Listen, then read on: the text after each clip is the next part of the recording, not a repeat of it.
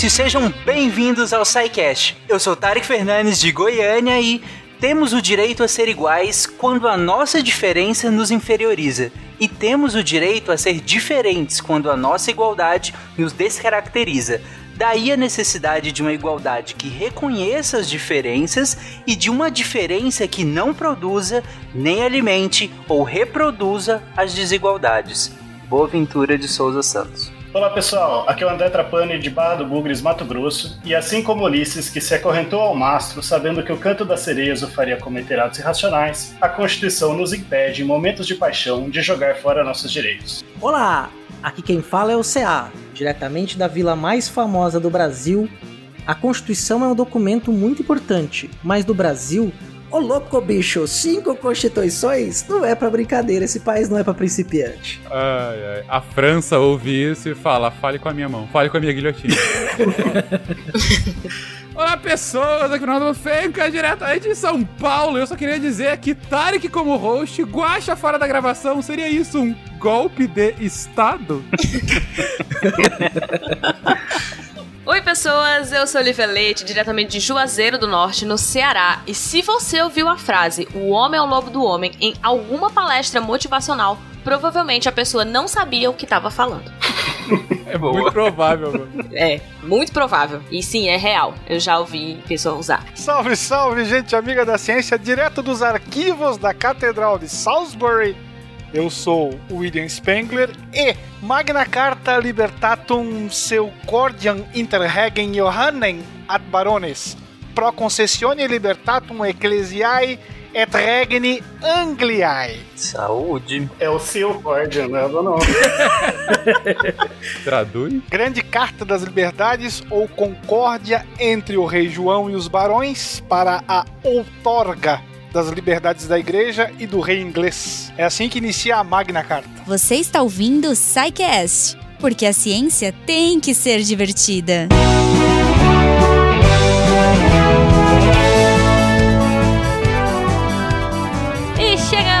uma sessão de recadinhos do SciCast. Eu sou a Jujuba e eu estou aqui com o Kebli para ajudar você, ouvinte, a começar o seu 2021 diferente. Então, olha aí, se você quiser, uh, sei lá, começar de uma forma nova, tentar alguma coisa diferente do seu emprego ou buscar um, um, aprimoramento pessoal mesmo, se você quer ir para fora, sei lá, cara, me diz aí, por que, que você deveria começar a fazer inglês agora em janeiro? E aí você pensou na resposta e eu vou te dar uma alternativa muito bacana, olha só, que é um desconto ouvinte. Olha aí, um super desconto de 47% nos planos anuais. Olha só. Então assim, se você quiser começar o ano falando inglês. E daquele jeito maravilhoso do Cambly, né, gente? Aquela plataforma que vai no seu tempo, no seu nível, enfim, com a personalidade que você curte, se ele é mais sério, se ele é mais descontraído, no horário que você puder fazer, no tempo que você puder, quantas vezes na semana você puder fazer. Então, assim, gente, não, não tem como. Vai lá, faz um teste, usa o nosso código, faz uma aula teste e já entra com esse descontão aí, SciCast21 Start. Olha só, o link também vai estar no post. Uh, vai ter um linkzinho direto, vai ter né, o código bonitinho para você. Mas não perca essa oportunidade, porque vale muito a pena. E assim, quem não quer começar o ano falando inglês e começando o ano diferente, né, gente? Vamos deixar 2020 para trás e vamos fazer diferente esse ano. Lembrando que além do Cambly, vocês também, nossos ouvintes queridos, ajudam a gente a fazer esse portal ficar cada vez maior, mais lindo e mais divertido. então, a partir de um real no PicPay, Padrinho e Patreon, você já pode fazer parte da família Deviante. E se você quiser mandar uma mensagem para a família Deviante na nossa rede social, arroba Portal Deviante, Twitter e Instagram. Se for o Fala Que Eu Discuto, contato arroba e claro, a forma que a gente mais gosta e que é mais bacana é ir lá no post do episódio, colocar sua opinião, sua sugestão, seu GIF, sua dúvida, e com certeza outros deviantes e outros ouvintes vão interagir com você tá bom? Não deixe de mandar amor para as pessoas, para as pessoas em geral. Geralmente eu falo pro seu podcaster preferido, mas gente, mandem amor virtual para as pessoas, não precisa ir lá, tá? Não. Mas manda amor virtual. Vamos começar esse ano nas good vibes, porque precisamos de muito bom humor e muita empolgação aí. Porque, né? Ainda não tá tudo resolvido. Gente, não esqueçam de ouvir lá no finalzinho os recadinhos da Deb sobre os textos da semana, porque sim, além de podcasts, todo dia a gente tem os textos também. Então, vai lá, entra, escuta, ela faz daquele jeito fofo, maravilhoso Deb e espero que vocês aproveitem também e leiam todos os textos. A equipe se dedica muito e dá muito amor para que vocês tenham muito conteúdo todos os dias, tá bom? Então é isso, um beijo para vocês e até semana que vem.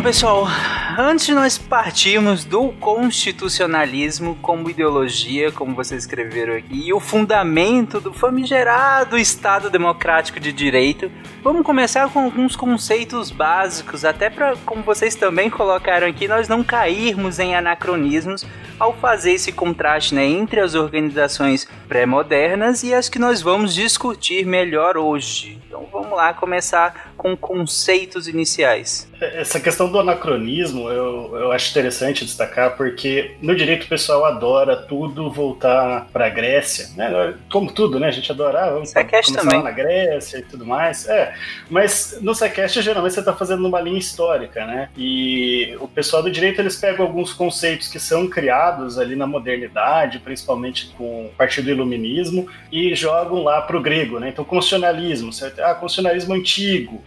Na Grécia não tinha uma ideia de constituição como a gente tem hoje, né? Não, não, não tinha. Essa é uma ideia criada muito mais recente e a gente tende a olhar é, o, o, passado com, com esses olhos de hoje, né? É, o pessoal da, da, equipe de história tenta desconstruir bastante isso, fronteiras também. Então acho que é importante a gente entender que é possível falar num constitucionalismo antigo, até é, desde que se entenda que é um conceito diferente. A gente tem que entender que está aplicando essa visão de hoje para uma época em que não se pensava em Constituição, em constitucionalismo. Mas se você pensar na Constituição num sentido amplo, é, de um, algo que um conjunto de regras, não precisa ser escrita, né? Até as constituições de hoje não necessariamente são escritas, mas um conjunto de regras que vão falar da organização de uma sociedade política, de, do que pode, não pode fazer, é, politicamente mesmo, né? Quem define, quem, quem diz, dita as regras, quem fala o que, que é proibido, o que não é ou se, se, você pensar no constitucionalismo como essa ideia de estabelecer regras para organizar o poder, de certa forma limitar esse poder, né? o constitucionalismo está muito ligado ao limite do poder,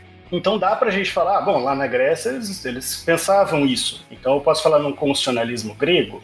Eu acho que desde que se faça esse, se tenha isso em mente, não tem tanto problema. Mas é, é importante entender que o constitucionalismo, num sentido mais próximo do que a gente tem de hoje, é algo mais moderno. Moderno no sentido do, da época ali do, Partido Iluminismo, tudo mais. O que o André está trazendo é, é, importante a gente comentar é, que, assim, a, a, a lógica é que a Constituição é uma construção, é, não é, não digo moderna por si, porque ela é um pouco anterior à modernidade, uh, mas é, ela é, enfim, como, como documento e, até como ideologia, como doutrina, ela se consolida na modernidade, na pós-modernidade, né? Ela se consolida agora. O que não quer dizer que antigamente a gente não tinha é, é, regras, a gente não tinha uma lógica de, de, de documentação, uh, de um, um set de documentos que acabam uh, fazendo com que determinada população de uma tribo, de um povoado, de uma cidade, de um, enfim, de um grupamento político, eles tivessem que seguir. Uh, no limite, você pode até utilizar como, como argumento que uma, a Bíblia como documento é, é uma espécie de. É um, é um set de regras. É um set de regras de costumes, uh, de leis uh, e de coisas que, que você poderia fazer ou não, só que não com uma lógica iluminista, né? Uh, e, e, uma lógica secular, uh, e sim baseado numa premissa divina, né? Como você tem tantos outros livros divinos que são livros para bons costumes, né? Para não se matem e abracem os amiguinhos, entendeu? É, e é claro que vai ser um retrato daquele momento. Mas então a, a, a lógica da Constituição como documento que é mais recente e que vai sendo, sendo desenvolvida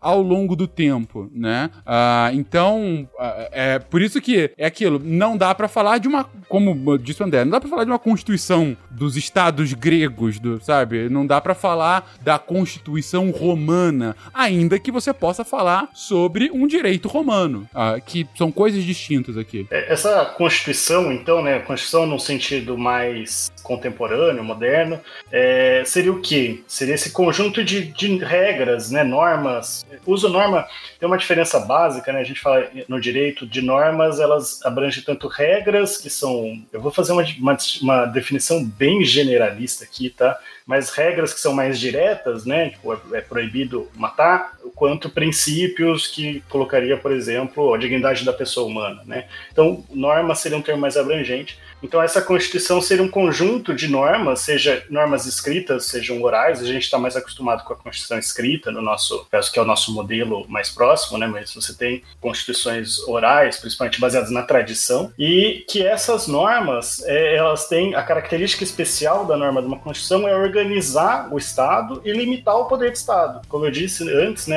A Constituição, o constitucionalismo está muito ligado à ideia de limite ao poder do Estado. É, aqui a gente pode falar, inclusive, de Estado porque já, já existe, junto com a Constituição, a gente já tem a ideia de Estado mesmo, né? Já foi abordado a, a ideia do Estado no cast de Estado e Nação, acho que não precisa entrar muito nisso, mas o Estado nesse sentido que a gente conhece hoje mesmo.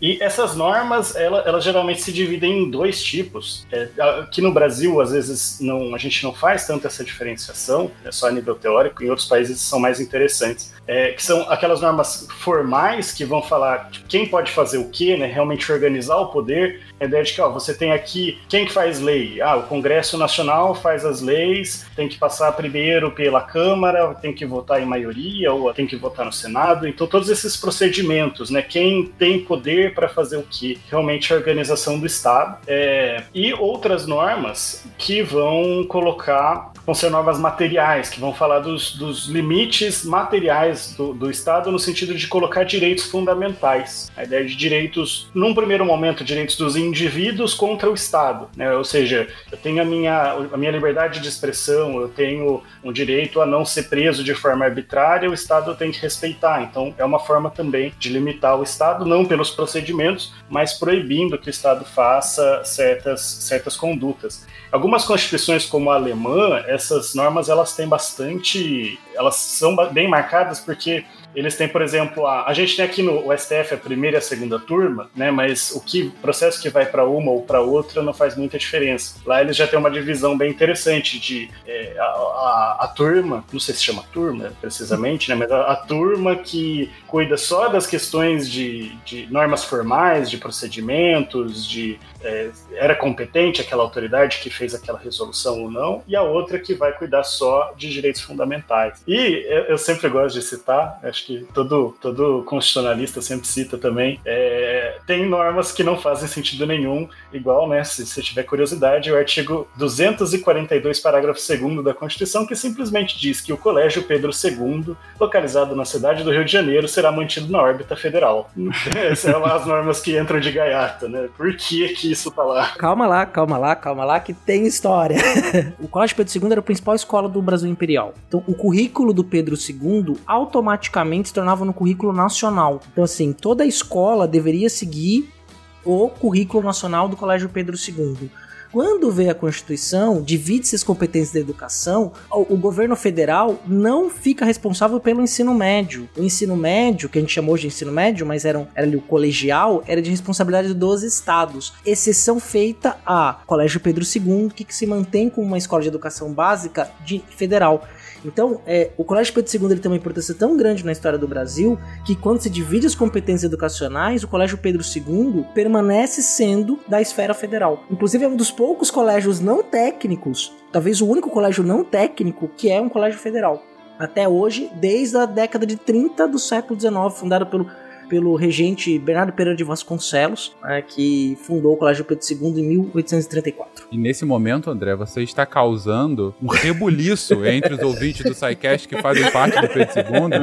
Inclusive, meu querido pai, que é formado pelo Pedro II, porque é um motivo, um puta motivo de orgulho é, para quem estudou lá, que é, é, é, e inclusive de briga, né? Para que se mantenha o Pedro II como parte da Constituição, porque isso dá garantia que não haja qualquer tipo de, de cessão do colégio para entidades subnacionais, né? Ele fique realmente da, da União, não haja qualquer possibilidade de uh, privatização ou coisa do gênero, porque tá na Constituição. Ou seja, para alterar qualquer coisa deles, você precisa de uma, de, de uma emenda constitucional, cara. É o único colégio que precisa disso. Resquício do bacharelismo que caracteriza o Império Brasileiro. Ponto. É, tem alguém, tem alguém que vai fechar comigo.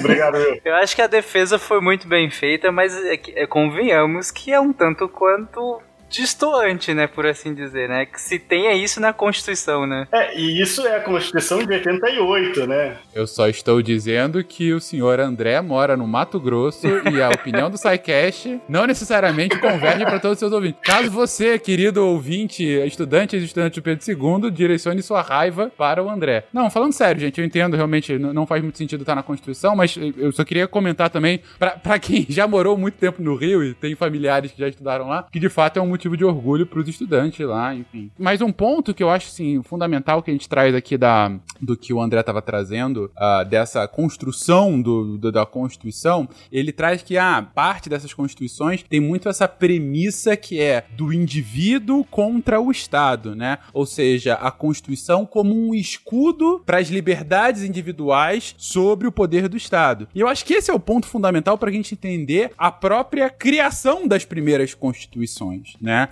Que é, é como realmente um elemento uh, que, que demonstra esse, esse liberalismo, né? De, de fato, uma, do, do indivíduo não ser subjugado por um poder uh, magnânimo potencialmente opressor. E como que você faz isso? Limitando o poder magnânimo potencialmente supressor. Limitando até onde uh, o, o comandante daquele, daquela nação, o líder daquele daquela grupamento político, ele pode exercer esse poder ou não. E como você faz isso? Garantindo que os cidadãos que estão ali, aqueles que estão dentro daquele, daquele conjunto de leis, eles tenham como se proteger caso o Estado possa vir contra eles. Ah, e essa Constituição faz todo sentido quando a gente entende a, o progresso histórico que levou à criação das primeiras Constituições, principalmente da primeira e a partir daí as, as demais. Sim. Bom, mas como essa parte a gente ainda vai discutir mais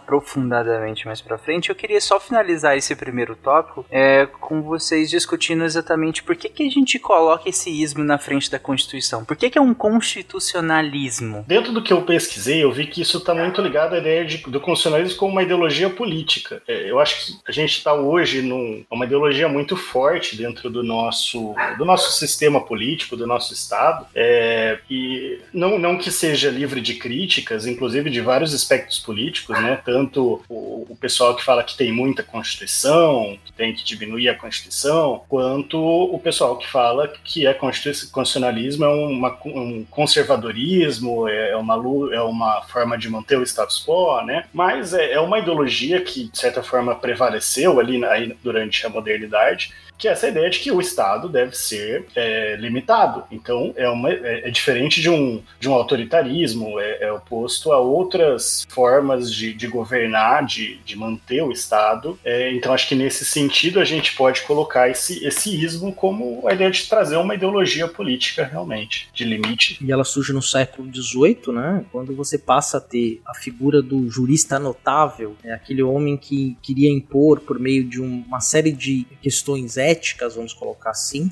algo que conseguisse ser é, representação universal. Aí, no caso, a questão da lei. Então, são é, o Foucault que usa esse termo, né? Que é o esse homem jurídico que passa a surgir. E quando você vai olhando muito bem para a formação dos estados contemporâneos, as divisões de poderes, o poder judiciário, que vai abarcar muito desses bacharéis né, e a própria prática do direito como algo que passa a ser então independente, até mesmo do sistema de justiça né, de um estado, uma possibilidade de defesa de um indivíduo, ele passa a ganhar cada vez vez mais importância. E quando o Will falou lá, falou num tom é, no curto e grosso, né, do Pedro II. Quase num brisolês, né? Total, só faltou falar o filhote, Filhote da ditadura. da ditadura. É, ele tem toda a razão, né? Porque justamente, né, esse, no caso do Brasil, essa questão apego a esse homem jurídico, né, vai pegar muito fortemente é, nessa força do direito, nessa força jurídica ligada à questão da lei do direito, na qual a ideia da Constituição passa a ser então uma ideologia defendida por todos os homens de letras, homens de Estado, né, que estavam atuando naquele momento. Você pega a imprensa na época da independência, por exemplo, do Brasil, se você não vai, raramente você vai achar alguém, ou até hoje eu nunca achei ninguém que não estivesse defendendo que o Brasil tivesse uma constituição, por exemplo, ali naquele momento. É, que antes mesmo do processo de independência tivesse uma constituição própria que regesse, não necessariamente que tivesse separado de Portugal, mas tivesse uma constituição que regesse as normas da terra brasileira. Porque no final do século XVIII e começo do século XIX, isso passa a ser uma bandeira destes homens que passam a defender como uma ideologia, efetivamente, que passa a ser empregada em vários dos estados é, do mundo ocidental. Bom, outro conceito que eu acho que merece a gente é, adentrar mesmo, conceituar, para que a gente avance, ainda que a gente tenha um sidecasts especificamente sobre isso, mas é legal a gente conceituar aqui para servir de base para o que a gente vai discutir para frente, que é o Estado de Direito, né, gente? É, Esse Estado de Direito, é, ele é visto às vezes como uma, um segundo momento do Estado moderno. Você tem o Estado absolutista, que é colocado no, no surgimento do Estado, e depois você teria esse Estado de Direito, que também tem ali as suas, as suas evoluções, as suas fases, que a gente vai passar mais para frente. Então, você faz muita essa contraposição, então, para essa definição mais geral do que é um Estado de Direito. É um Estado de absolutista, a ideia de governo dos homens, né, o, o rei absolutista, com é, sem limites formais ao seu poder, lógico que tinha limites materiais, ele tinha que respeitar ali os costumes, as tradições do povo e tudo mais, mas ele não tinha um limite formal jurídico, ele não tinha exatamente uma constituição que dizia como ele deveria governar. É, então, esse governo dos homens que é contraposto então ao governo da lei, que é o, o- os homens, então, os seres humanos, né, mas nessa época são homens mesmo, porque o pessoal não, não gostava muito de mulheres governando nessa época, diferente de hoje, né, gente? Ô, É, como E- mudou. como mudou, né? Então, é, o governo da lei, a ideia é de que não, o, o governante ele vai estar é, abaixo do direito, vai agir conforme o direito permite. Então, você não vai ter, você vai ter um governo de certa forma mais é, racional, né, dentro da ideia do racionalismo. Então, isso aí, dentro da ideia, não é um estado com direito. Eu acho que é importante definir isso, né? Não é tipo, é um estado que tem direito, que tem leis. Não, é um estado de direito, é um estado que primeiro ele só atua por meio do direito, porque pensa hoje mesmo, né? O legislativo, como que ele faz alguma coisa no Brasil? Ele publica uma lei, ele publica, pu- publica um decreto legislativo, né? O executivo, ele faz portarias, faz medidas provisórias. O judiciário, ele dá sentenças, são todos atos que estão previstos dentro do direito. O direito fala que é dessa forma que é feito. Então, o, o que ele faz é direito, o que ele produz é direito, os agentes desse Estado. E ao mesmo tempo, ele está limitado pelo direito, principalmente aí pela Constituição, mas não só, né? Quem trabalha com administração pública, acho que conhece a, a ideia de que o Estado ele só pode fazer aquilo que é permitido pela lei. Né? A administração pública só pode fazer aquilo que é permitido pela lei, mas o Estado como um todo. Diferente do, do cidadão, né? O cidadão ele pode fazer tudo que não é proibido nem obrigatório. Ele pode escolher se ele faz ou não. É, agora o Estado não. Ele só pode agir dentro dos limites da lei. Então, o Estado de Direito ele tem essas duas, essas duas ideias aí para dentro dele. Que as duas são uma forma de limitar o Estado e por isso que eu acho interessante relacionar aqui com o constitucionalismo, né, com a ideia de Constituição. Exatamente a Constituição quem vai determinar esses limites do Estado e que vai determinar como o Estado atua. Declaro promulgada o documento da liberdade, da dignidade, da democracia, da justiça social Brasil. Eu queria pontuar uma coisa do que André fala. Assim. Na verdade, é mais reforçar mesmo. Assim. Algumas pessoas confundem, de fato, né? Ah, o Estado tem direitos, ou o Estado pode fazer muitas coisas. A gente precisa entender que ah, limitar o Estado não, não é o extremo, né? Que as pessoas falam muito, ah, mas limitar é censura. Não, a gente precisa de, de limites para absolutamente tudo que tem dentro de uma sociedade, porque senão não funciona o negócio. Então, assim, a, quando o Estado atua através de direitos, que o André fala, né, da administração pública, a gente precisa entender que é uma lógica muito diferente, por exemplo, do espaço privado. Né? No espaço privado, as pessoas podem decidir a maneira como querem, podem fazer o que quiserem, e aí, de novo, a exemplo, né, quando não tá lá na lei. Então, se lá tem dizendo que você é, não pode fazer X coisa ou pode fazer Y coisa, todo o resto, né, você pode fazer. Não tá lá dizendo que você não pode, então, que sua criatividade permitir desde que não esteja dizendo lá na lei que você não pode fazer, né? Mas o Estado não funciona nessa mesma lógica. E aí também pra gente entender por que que quando nós estamos falando de espaços privados, você tem uma dinâmica para resolver problemas, para né, atribuir soluções ou, ou, de tempo também de como essas coisas acontecem. E quando você está falando de um espaço público, essa dinâmica é totalmente diferente, porque você depende né, da necessidade dessa regulamentação, de todo o registro, para na verdade, para não fazer com que uma pessoa faça do jeito que ela quer, sendo que ela está tratando de coisa, da coisa pública, né? Colocar na mão, por exemplo, de lá um governante, de um representante, que ele faça do jeito que vem na cabeça dele. Então ele não pode fazer do jeito que ele está achando que é bom para né, o, o povo. Ele precisa fazer de acordo com o que a, a Constituição estabelece, com que as normas estão estabelecendo o que ele deve ou não fazer. E ninguém pode se excusar do cumprimento da lei alegando desconhecimento. Seja ele uhum. quem quer que for. O governante, o próprio legislador, o magistrado uhum. que vai aplicar, entende? Por mais incrível entre chifres, aspas, que isso possa parecer nos dias de hoje. e tem, tem um último ponto aí, só, só de conceito, que é sempre interessante colocar que é referente ao próprio é, conceito da palavra, né? O, o direito, o que, que é direito, né? De onde é que vem é a etimologia, né? O direito acaba sendo uma, uma, uma, uma evolução, né? Do, do, do, próprio latim e do grego, e que aí acabou indo pro, pro inglês como right, né? No, no, alemão também é algo parecido, no holandês também, é, mas que, que, que do latim ah, tinha como lógica o certo, o honesto, o moralmente correto, aquele o, o que está na linha certa, né? E não aquele que é desviado. Ou seja, aquele em que você é, é, é uma pessoa direita é uma pessoa que, que é moralmente correta, né? E daí vem o, a etimologia inicial, né? Como sendo de fato uma.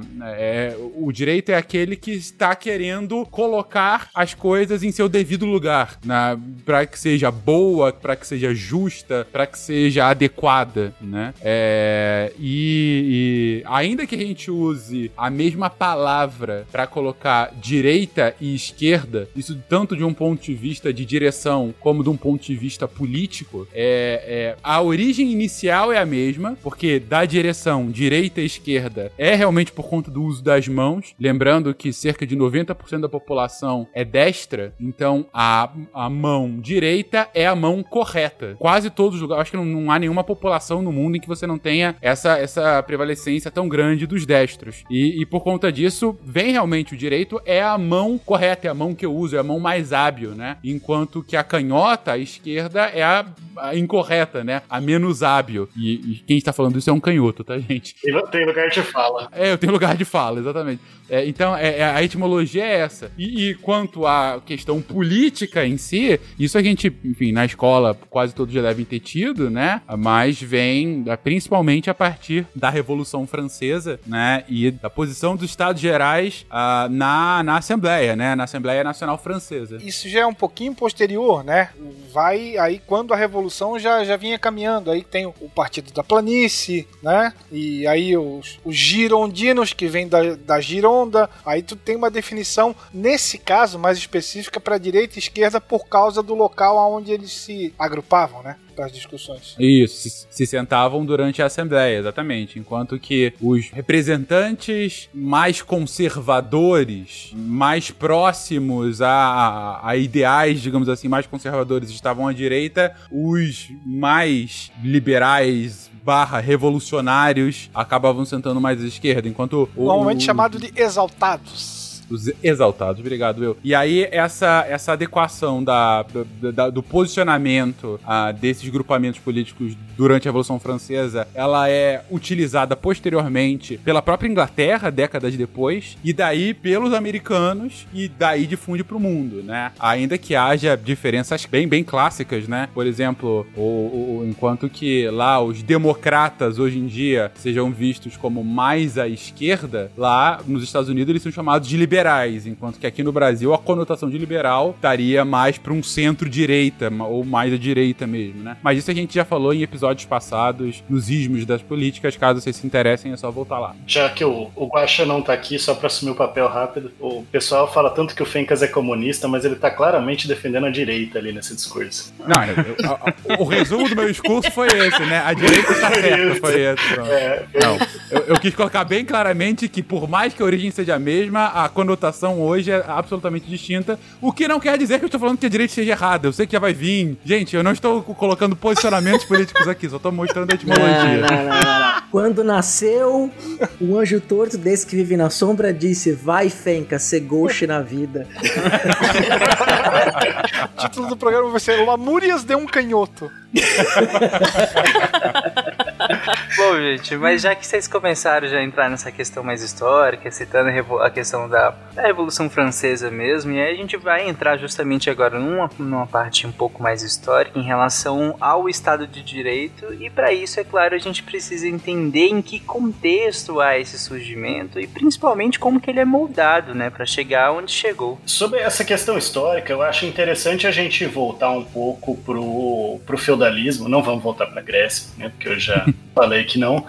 É, mas o, o feudalismo, como a ideia do o contexto que fez surgir esse, esse Estado de Direito, como. Não que fez surgir, lógico, né? A gente não pode fazer essa causalidade tão forte, mas é interessante entender o contexto da onde essas ideias é, floresceram, onde essas ideias nasceram. O, o feudalismo ele era muito marcado por uma descentralização do poder. Em especial, ali você tinha a ideia da igreja, que mantinha um poder religioso, o rei, um poder mais amplo, secular, mas ele não tinha tantas condições de realmente efetivar esse poder. E o senhor feudal com poder local. Junto com isso, você ainda tinha o- os costumes como algo muito forte. E se você tem um poder descentralizado, obviamente você vai ter é, direitos descentralizados, né? Direitos no sentido de vários, é, vários ordenamentos jurídicos, vários, como se fosse assim, várias, não várias leis, né? Porque a gente tem várias leis, mas como se fosse vários, tipo, eu tenho direitos completamente independentes um do outro. É o que a gente vai chamar de pluralismo jurídico, né? Você tem o direito do rei, você tem o direito da igreja, tem, e aqui também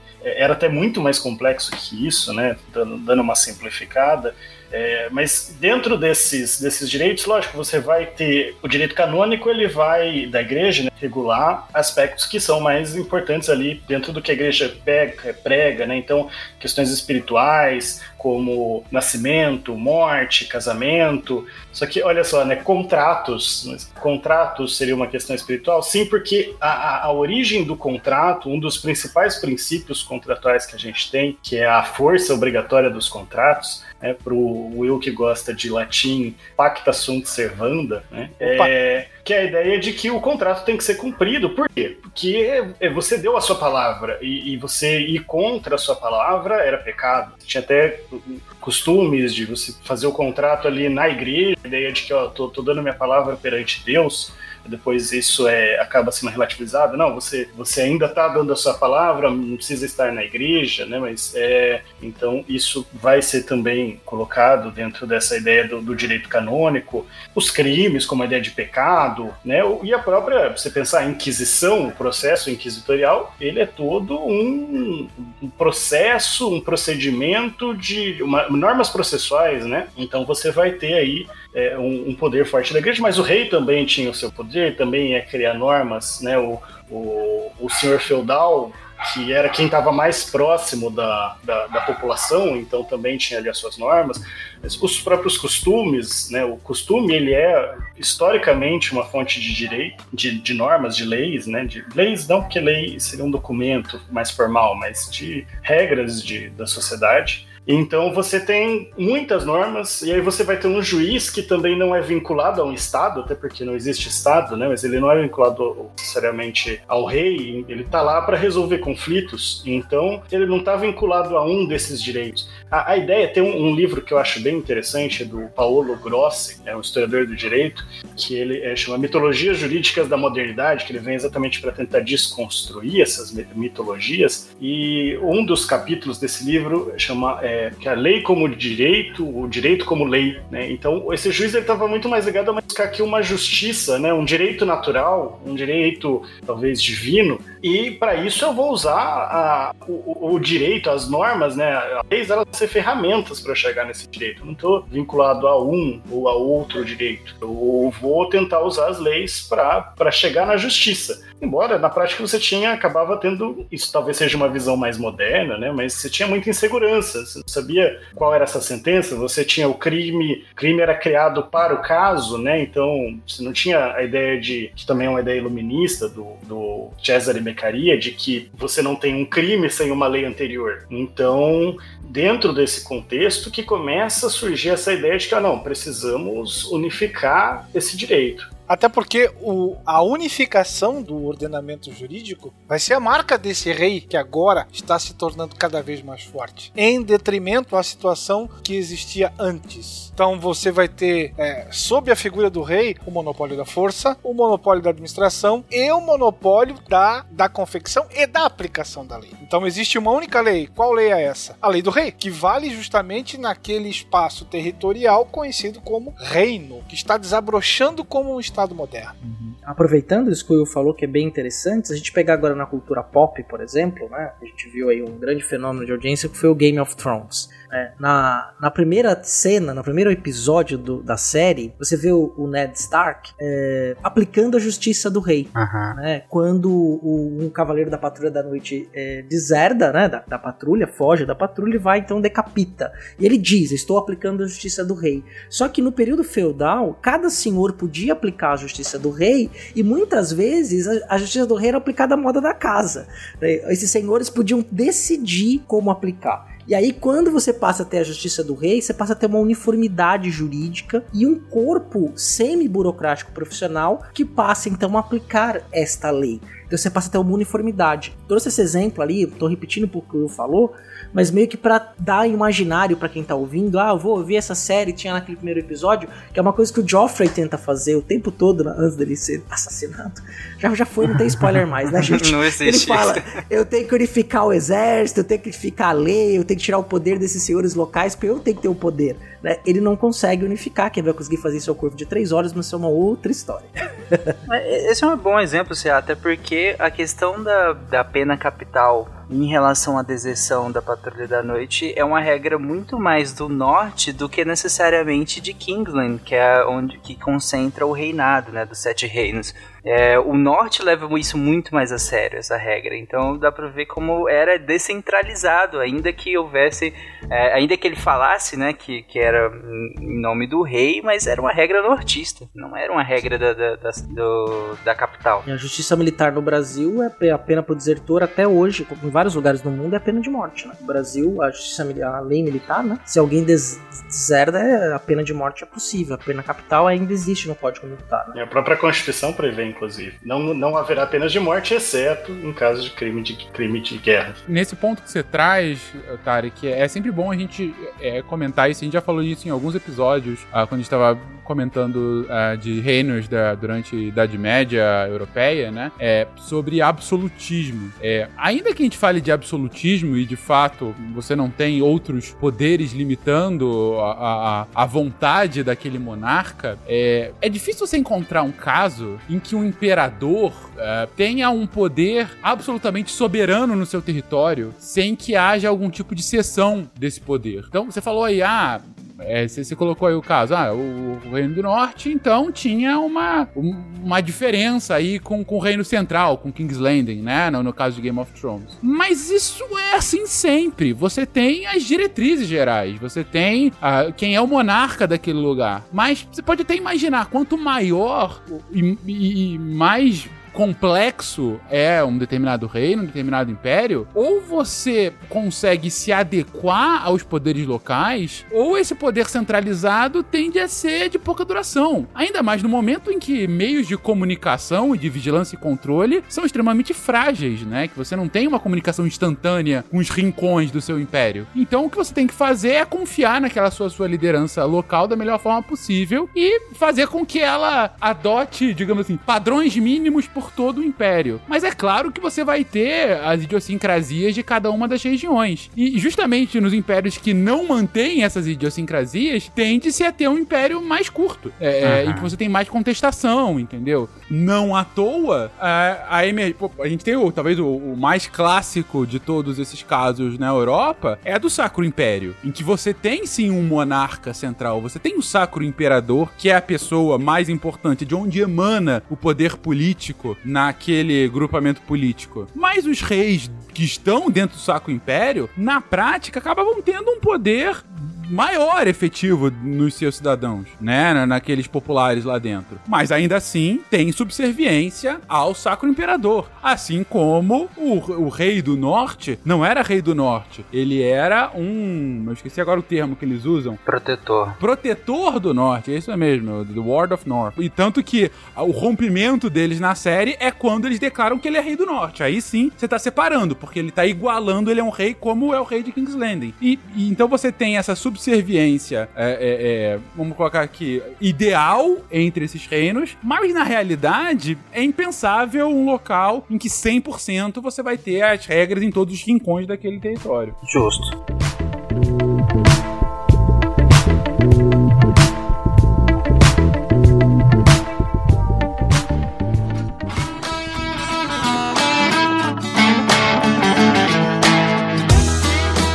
Gente, então com a, a, a, vocês escreveram bem aí essa questão do, do como os, os, direitos, os deveres, eles eram de maneira geral pulverizados, né? Esse pluralismo e ele vem sendo centralizado e vai ser centralizado na figura do rei com o Estado absolutista, né? Como o Will já tinha adiantado, né? É, esse passo é interessante, né? Exatamente quando os reis quebram com a igreja e, e os laços com os senhores feudais é, mudam, né? Tem um, uma música, eu vou homenagear aqui o Barbado e citar o Sabaton, eu acho bem legal a música Carolus Rex, né? Que ele fala, não vou jurar fidelidade, foi coroado pelo, por Deus e não pela igreja, o meu poder é divino, né? Que vai trazer exatamente essa ideia de que, não, agora eu, eu sou rei porque Deus me fez rei, né? Eles têm até algumas passagens da, da Bíblia que são usadas, podem ser usadas para você colocar essa, esse poder divino dos reis, né? A ideia de que não, eu sou rei porque Deus me fez rei, então eu não tenho que responder à igreja. É um outro trecho da música que ele fala né, que a, a minha palavra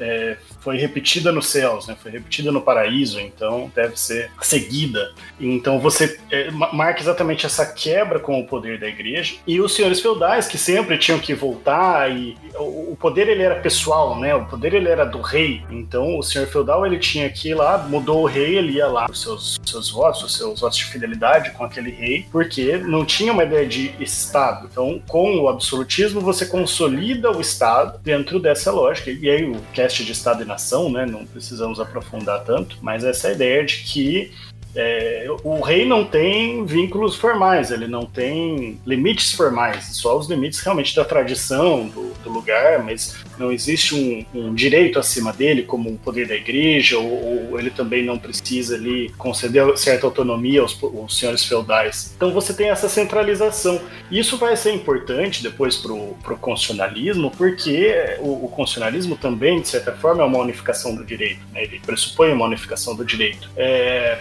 e aí você tem um conceito muito interessante que é o conceito de soberania, né, que é criado pelo Jean Baudin, definido pelo menos da forma como a gente conhece, a ideia de que não existe nenhum poder maior que o do Estado, é, e mesmo fora do Estado, né, ninguém manda no Estado, e dentro do, daquele território, que é um dos conceitos do Estado, moderno também, né, ideia de território, o Estado é quem realmente, é, todos estão subordinados ao Estado.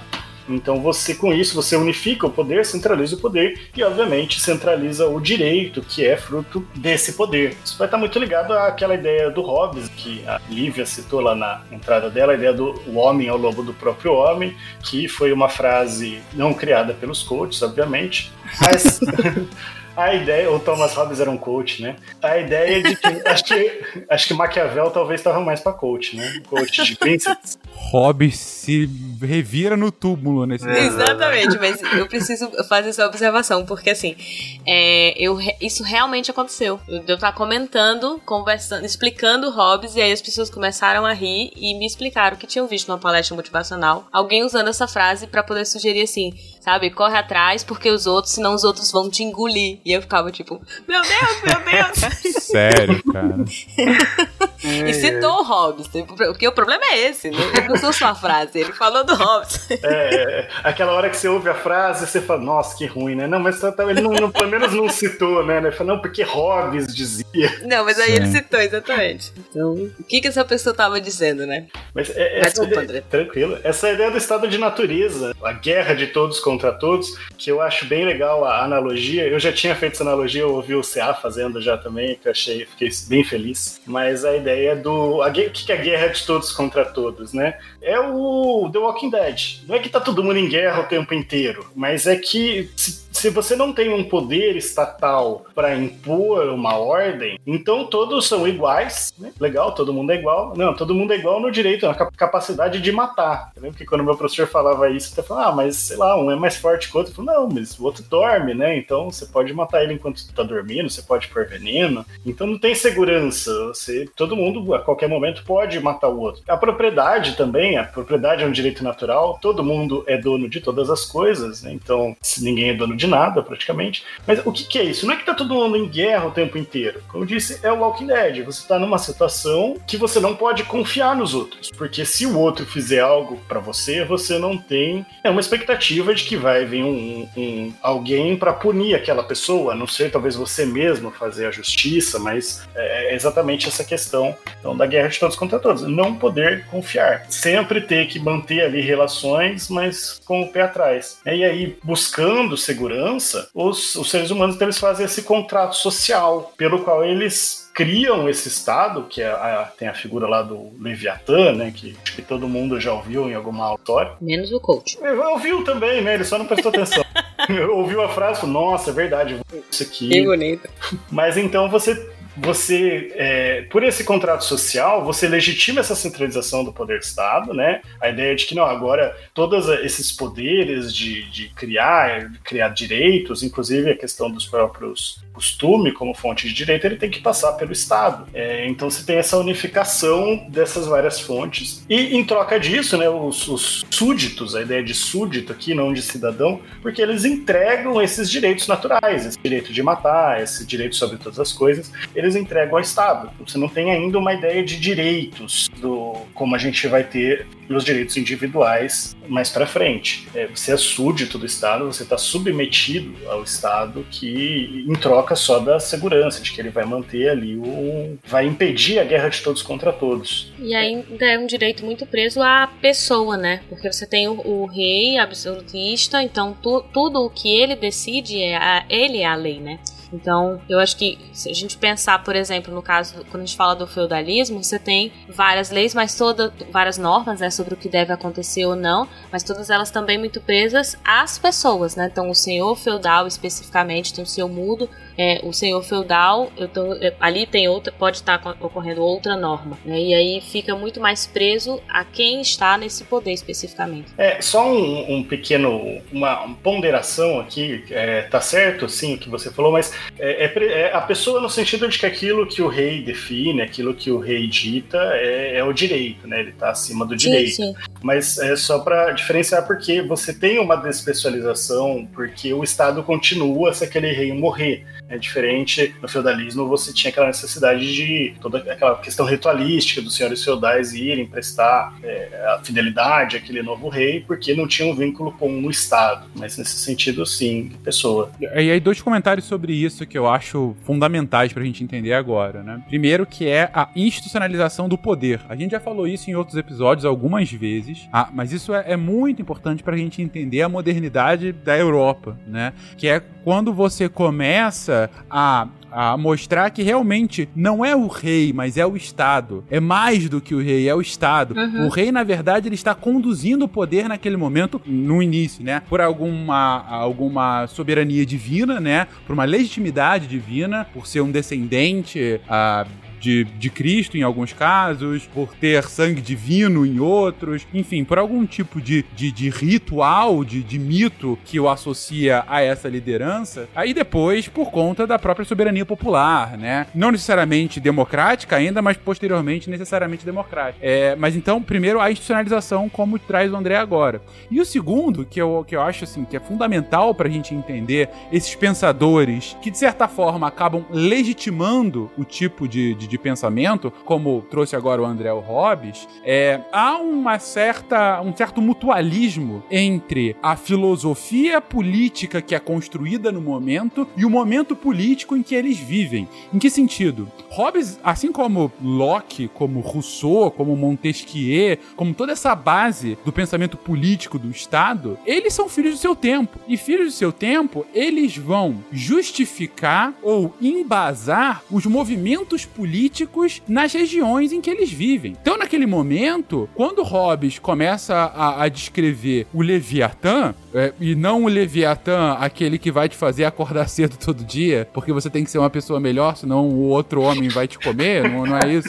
É, mas sim o Leviatã como, como o Estado, é, como aquela força que de fato vai impedir que a, que a natureza humana original possa emergir e que a gente não se mate, né? Vai controlar essas relações humanas. Ele tá, de certa forma, é, é, é, diretamente justificando o absolutismo, justificando a existência de um monarca. Fala, a- no limite até falando, beleza, você quer questionar o absolutismo? Olha o que vai acontecer caso não haja o seu, o seu soberano. O que vai acontecer é o caos, é a baderna, em, em termos mais próximos ao atual governo. É a baderna absoluta. Por quê? Porque você não tem a mão forte garantindo a segurança, que é o bem fundamental, a vida, garantindo o seu direito à vida, que é o ponto principal, garantindo a segurança e a sua sobrevivência. Essa é a função última do monarca e a sua própria justificativa filosófica. Então, nesse sentido, o absolutismo é mais do que do que benquisto, é necessário. Então vocês entendem que num momento em que o absolutismo emerge muito forte em diversos reinos europeus, ah, você tem uma justificativa política aí muito forte do que o embasa para qualquer tipo de crítico. E mais uma vez, é uma relação de mutualismo, ou seja, a filosofia prospera porque justifica a corrente política vigente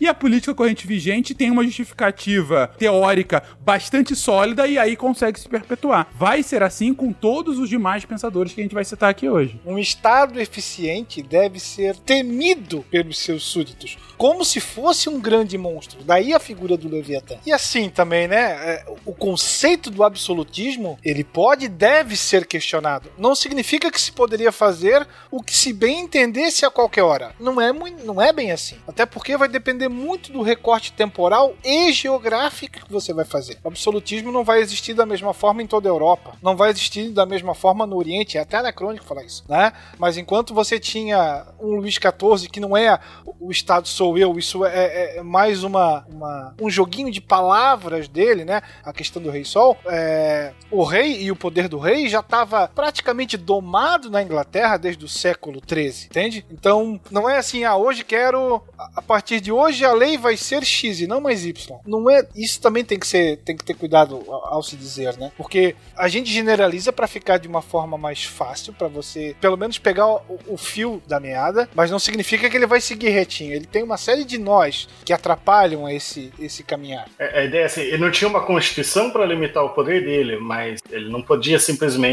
fazer leis ao torto e à direito, porque senão ele ia acabar perdendo poder por outras vias. Né? Você não ia anular o. Ah, não, essa, esse ato do rei ele é inconstitucional. Ele contraria que ele não fez o procedimento correto, ele não é, não passou por pelo Congresso essa lei, mas você não quer dizer que o rei faria o que ele quisesse, né? Não, vou aqui instituir que, sei lá, o primeiro filho de cada família deve ser morto em meu nome e pendurado em praça pública. Né? Errei, ele ia ser decapitado. Eu tô aqui no, no, nesse episódio num papel de leigo, né? E ao meu ver, essa ressalva do Will ela é bem interessante, porque se o rei, no caso, se o Estado de fato fosse o rei no sentido amplo e irrestrito da, da frase, não faz nem muita, muito sentido, para mim, pelo menos, que se embase tanto o, a, o próprio conceito de Estado. Não faz muito sentido que se discorra tanto sobre o Estado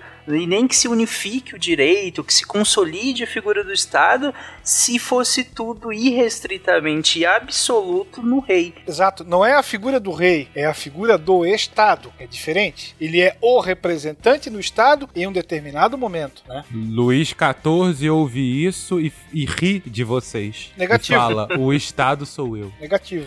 Então, mas Mentira. quem disse que. A, aquela questão também, né? Quem disse que o Estado é ele e não o Zé 14, o Zé 13 ali? Ou... Então você vai ter, inclusive, normas que vão dizer quem é o rei. Você poderia ter um rei usurpador, um rei tentando tomar o poder, né? O que o, o Maquiavel vai chamar de um príncipe novo, mas seria uma ruptura com aquele Estado. Bom, legal, a gente está discutindo muito essa questão do, do absolutismo e tudo mais, mas cabeças rolaram. E nisso digamos que surge, eu posso dizer que surge a questão do Estado liberal? Ou acende o Estado liberal? Por que falar do absolutismo? Exatamente porque com essa unificação, essa unificação do direito vai continuar com o Estado, com o Estado liberal, com o Estado de direito. E ela é, vai ser uma característica marcante. A diferença é que você vai junto separar ali os poderes, mas você vai ter essa ideia de que o direito é um, mas, bom, a gente precisa limitar. O, ficar ali como rei não dá muito certo, porque ele aumenta impostos, ele, ele confisca ali nossa propriedade, né? Imposto é roubo, né, Fencas? É. Vocês então... explicam isso, viu? Eu não disse isso em momento algum. O SciCast nem o seu host defendem essa ideia. Vários disclaimers hoje, né, ao longo do episódio. É até interessante colocar que, assim, não, o Estado liberal não vai defender os impostos, vai defender exatamente que, olha, o rei não pode colocar impostos da forma que, que ele quiser. Isso precisa estar limitado em alguma coisa. Vai continuar unificado, mas na Constituição. A Constituição, a gente fala da separação dos poderes, até só critica um pouco, quem fala, não, o poder é um, o poder é do Estado. E exatamente, que, da onde que vai vir esse poder? Vai vir da Constituição. A Constituição, ela continua com uma, uma unificação que vai limitar esse poder, inclusive dando o direito de... O direito não, né? O, a Lívia até fez essa, essa consideração ali no começo. Vai dar o poder do Estado de, dentro de certos limites, cobrar imposto, impostos. É, entre outros, né, punir as pessoas por cometerem crime, mas não mais é, da forma como ele, o Estado quiser, né? Como, lógico, dentro daqueles limites que eu falo, limites materiais, né? Não são limites formais, não é uma constituição colocando que o rei não pode fazer aquilo, mas você é, passa agora então a essa consolidação, essa centralização do poder na Constituição, né? A Constituição como principal instrumento daquele Estado. Lógico que a figura do Estado ainda é importante, porque você pode trocar de Constituição e, e manter o mesmo Estado sem trocar de estado. A gente fez isso várias vezes já né, no Brasil. Mas é, então, por isso que é interessante trazer esse, esse, esse, ponto do absolutismo. Mas agora, então, a gente quer limitar esse poder. Então, aí começa aquela ideia de Estado de Direito, de constitucionalismo, que a gente falou lá no, no início do cast, de que o constitucionalismo como limitação do poder, que vai vir principalmente das, das ideias ali do, do iluminismo, né, do, junto principalmente o, o tripé do, do iluminismo, que eu, pelo menos eu considero os três principais pilares ali do iluminismo, são o racionalismo, o individualismo e o liberalismo. Um ponto muito, muito importante para a gente entender essa passagem, né, é entender o momento histórico que ela acontece. A gente está falando aqui do século 17 para o século 18. A gente está falando num momento em que na Inglaterra começa, você tem um início incipiente, depois cada vez mais acelerado da primeira revolução industrial. A gente está falando num momento em que há uma emergência bastante interessante da classe burguesa em diferentes reinos, nos reinos italianos, nos reinos é, ibéricos, no próprio reino francês também, no Sacro Império a ascensão ah, do, de um proto-capitalismo e do próprio capitalismo depois. Então há todo um, novo ideário uh, ideológico, político, que vai se espalhando uh, e que vai uh, é, questionando uma ausência de controle por parte do líder. Né? Como disse bem o André, esse tripé do iluminismo, de racionalismo, liberalismo, individualismo, quando a gente fala, por exemplo, do individualismo, você altera qual é a essência do ente mais importante naquele naquele reino. Deixa de ser o monarca para proteger seu súdito. Veja, quando você é um súdito que precisa de proteção, a agência não tá contigo. A agência tá com o monarca. Você tá lá para ser protegido. Você é parte de um todo que precisa ser protegido. Quando você muda a lógica e fala: "Não, não, não, não. O importante é o indivíduo. O monarca precisa existir". E aí entra Loki. O monarca, claro que precisa existir,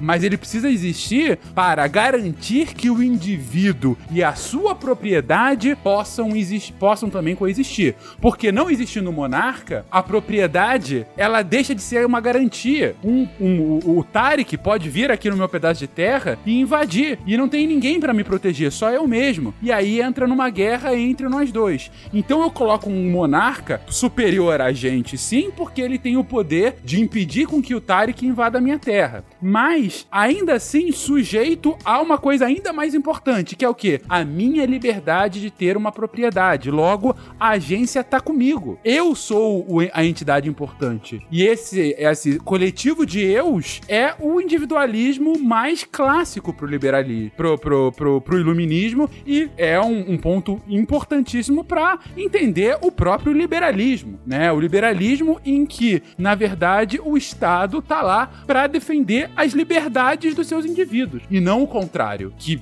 que poderia ser uma consequência do pensamento uh, anterior que, que havia sido colocado do, do, do Leviatã. Aqui não. Aqui o Estado ele está somente garantindo as minhas liberdades. E o racionalismo, como terceiro ponto desse tripé que o André coloca, como uma forma de mostrar muito claramente que a, a lógica de organização do Estado ela não é uh, iminentemente divina, ela não vem de uma de algum tipo de, de lógica abstrata, ela não é feita com o perdão do latim a moda caralho. Não, ela tem uma lógica própria, ela tem um porquê, ela tem uma sistematização, ela tende a levar a uma maior eficiência desse poder estatal, até para impedir que haja poder demais. Ela tende então a que dê ao Estado o poder suficiente para garantir aquelas liberdades tão importantes. Logo, eu tô aqui definindo esse novo Estado liberal. E aí, mais uma vez, naquela lógica de cada pensador é um produto do seu tempo. Por que, que Locke tá escrevendo isso? Locke tá escrevendo isso para garantir que o Estado inglês do século 17 e 18, principalmente do 17, possa existir e existir bem, tendo sim um monarca com um poder, não vou dizer absoluto, mas com um poder bastante grande, mas fazendo com que esse monarca trabalhe para a sua população, para garantir a propriedade privada de uma população que tem agora uma elite, é, é uma elite burguesa cada vez mais emergente, com cada vez mais poder e que não quer ficar sujeita a mandos e desmandos de um monarca. Então, nesse sentido, o reino tá lá para proteger com que essa, no caso da Inglaterra, com que essa elite burguesa consiga prosperar da melhor forma possível, sem limitações uh, de um absolutismo desenfreado. É claro, promulgada. Documento da liberdade, da dignidade, da democracia da justiça social do Brasil. A gente não pode esquecer que no caso inglês, né, essa burguesia, essa aristocracia da gentry experimentou esse tipo de, aí, abre aspas, liberdade durante os 10 anos do governo do, do Cromwell, né? Então você tem um movimento que vai falar, opa, isso aqui é bom. Agora esses Stuarts tentando aí fortalecer esse poder, criar um absolutismo na Inglaterra, nós não queremos. O absolutismo praticamente não vinga na Inglaterra e por terem experimentado, terem criado políticas como atos de navegação, cercamentos, que vai levar a questão da propriedade da terra quanto uma propriedade jurídica, é, essa experimentação eles não quiseram mais abrir mão. né? Então isso vai estar muito forte é, neste movimento, também nesse pensamento de Locke e nesse movimento que a própria nobreza faz para destituir os reis, ou rei no caso, que queria abusar dos seus poderes, né? dando força também ao parlamento, dividindo os poderes na Inglaterra. Queria pegar três pontos aí da fala do Fencas. O primeiro, quanto ao individualismo, né? Destacou a ruptura que, que é do modelo do Hobbes. E eu acho interessante,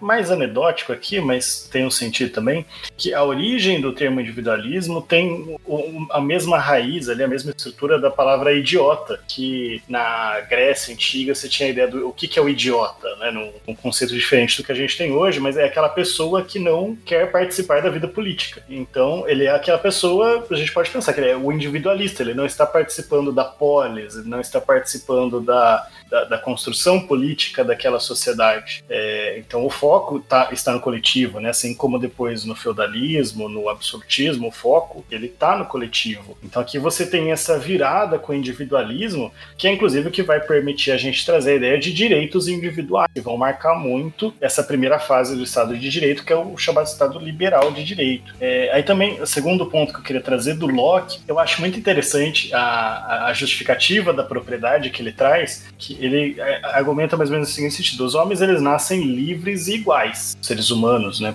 Tentando trazer algo mais menos é, centrado no homem, né? Os seres humanos nascem livres e iguais. É, e se eu sou livre, eu tenho a propriedade sobre mim mesmo. Se eu sou professor, eu não sou livre. Então, a primeira propriedade é a propriedade sobre mim mesmo. Só que se eu sou livre, aquilo que eu produzo com o meu trabalho, né? Aquilo que eu produzo porque eu mereci, com o esforço do meu trabalho, é, tem que ser a minha propriedade. O Estado não pode tomar. Que eu mereci.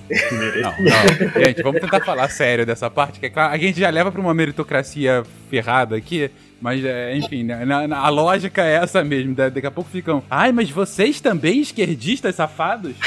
Mas a ideia é que, ó, eu, eu, eu tô aqui, eu produzi, eu cultivei a terra e eu- dentro disso eu, eu, eu tenho que ser proprietário, né? Se eu colhi o fruto da natureza, eu que tive o trabalho de colher aquele fruto que a natureza produziu, é, esse fruto tem que ser meu, ele tem que ser minha propriedade. Então a propriedade é natural, ela é um direito natural. Então, diferente daquela propriedade do Hobbes, de todos sobre todas as coisas, né? Ele liga essa propriedade com a ideia de que é, é meu porque eu trabalhei para produzir aquilo. Então, se, a- se o Estado puder tirar essa minha propriedade sem, sem uma limitação, eu não sou livre. É, então, eu acho bem interessante.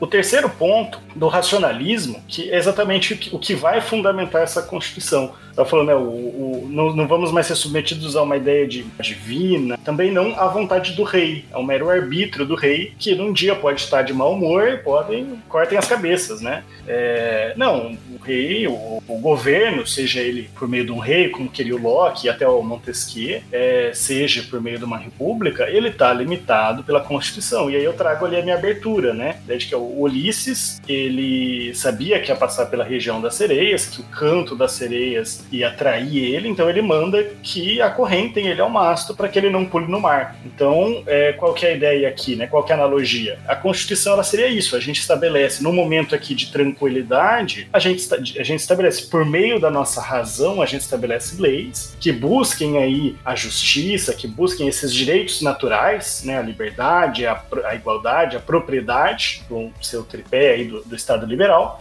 e que depois, é, num momento de, de paixão, num momento de, de irracionalidade, o, o Estado, o governo, melhor dizendo, não pode simplesmente ignorar essa Constituição. Então, essa é a lógica da gente ter direitos é, individuais, hoje não só individuais, né, os direitos fundamentais, e de a gente ter esse controle dos poderes do Estado. Gente, eu posso dizer que por conta agora desses pressupostos filosóficos em que a gente está discutindo, a questão do racionalismo, do liberalismo, do individualismo, a gente tem uma ressignificação da questão do contrato social estabelecida pelo Hobbes lá atrás e agora ressignificada? Com certeza. A gente tem praticamente outro contrato social, né? Em vez do indivíduo ele se submeter ao Estado, você tem justamente essa função do Estado. O, o, o, ser humano ele tem direitos naturais que existem antes do Estado, né? Essa ideia do Locke de eu nasço livre, então todos nascem livres, nascem iguais. A, a desigualdade existe, mas ela é formada na medida que,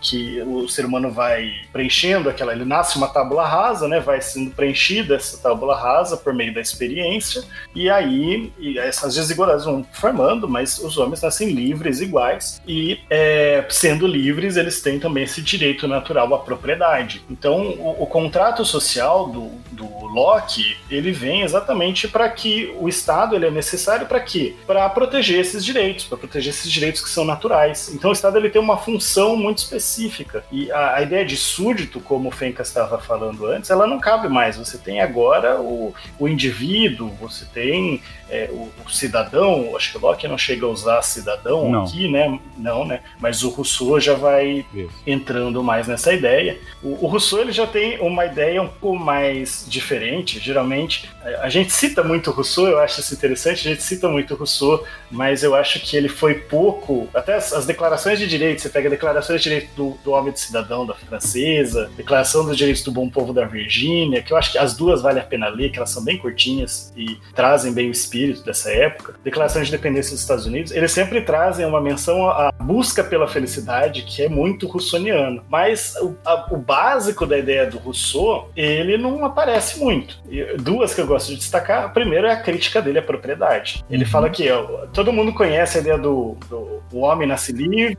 Americano é tudo comunista. Isso porque ele falou que era pra levar a sério. comunista! Mas olha só, olha só que eu acho que vocês já até trouxeram essa ideia do sul comunista lá no cast de ismos na política, né? Mas olha, o, os homens nascem livres, iguais e felizes, né? Muito mais bonito. Só que a sociedade o corrompe. O que, que é essa sociedade que corrompe? É exatamente a propriedade privada. É a origem da desigualdade entre o Rousseau vem da propriedade privada. Então ele critica esses contratos sociais que, que colocam a propriedade como um direito natural. Porque a inversão que o Tarek estava se eh, referindo também, a gente pode ter na seguinte concepção: pro, pro Hobbes, o Estado e a sociedade nascem juntos. Porque no, no estado de natureza não tinha sociedade do ponto de vista de uma organização. E, ela, e é para ter sociedade depende de ter um Estado. Então não há sociedade possível se não houver um Estado que tenha o poder soberano. Já no, no Locke, depois, e, e na tradição que vem depois dele, a sociedade e o Estado começam a ser percebidas como entes diferentes para o Locke, a sociedade ela antecede o Estado. Então foi o Estado que tomou os direitos naturais daqueles homens da sociedade. Né? E aí, isso vai levar depois, na virada do século XVIII para o século XIX, a uma separação entre o Estado e a ideia de uma sociedade civil. E aí tem uma questão que é interessante, que as desigualdades ficam por conta da sociedade civil e não mais por conta da estrutura do Estado. Então, essa visão que vai tratar também de uma desigualdade social, ela passa a ser um problema que a sociedade tem que resolver, não necessariamente o Estado. Né? Então, quando a gente trata aí de um Estado de direito, a gente olhar as regras, as leis que vão ser estabelecidas no começo desse Estado, você não tem nenhuma regra dizendo que esse Estado tem que distribuir a riqueza, por exemplo, ou tem que é, contribuir para acabar com a desigualdade social, porque isso é um problema da sociedade civil, que agora é um ente separado do Estado. Então, isso é um, uma é uma virada muito interessante é, na própria concepção e no próprio origem, no conceito de sociedade civil, no conceito de Estado que representa em si uma nova forma de nova forma de contrato social. Só reforçando que o que o CA está falando aqui, início do século XIX, tá gente? Isso acaba isso, mudando isso. radicalmente já no século XX. Tanto isso que nesse momento o, o direito privado, a gente vai colocar que não existia isso, tinha o direito civil, né? Não tinha o direito do trabalho, o direito é, do consumidor, enfim, né? Era o direito privado ele era muito ligado à ideia de criar as regras do jogo, né? Vou interferir aqui no seu contrato, que você pode contratar ou deixar de contratar. É, isso é da, da sociedade, isso é da vida privada dos indivíduos. Então, eu vou simplesmente colocar regras básicas de tipo, ó, se você coagir alguém para fazer um contrato com você, esse contrato não vale. Ou também de, ó, se você fez o contrato e não cumpriu, aí sim o Estado entra para fazer cumprir, né? Mas é, tanto, eu, eu, acho interessante sempre citar o, o Mercador de Veneza, né? A ideia de que, ó, eu tô dando aqui como garantia por meu contrato uma tira de couro da minha pele, da, de mim, né? É, então, pensa assim, nossa, mas isso pode, né? Não vai contra a dignidade humana? Não, não, não tem sei, nada disso. Só sei que foi assim.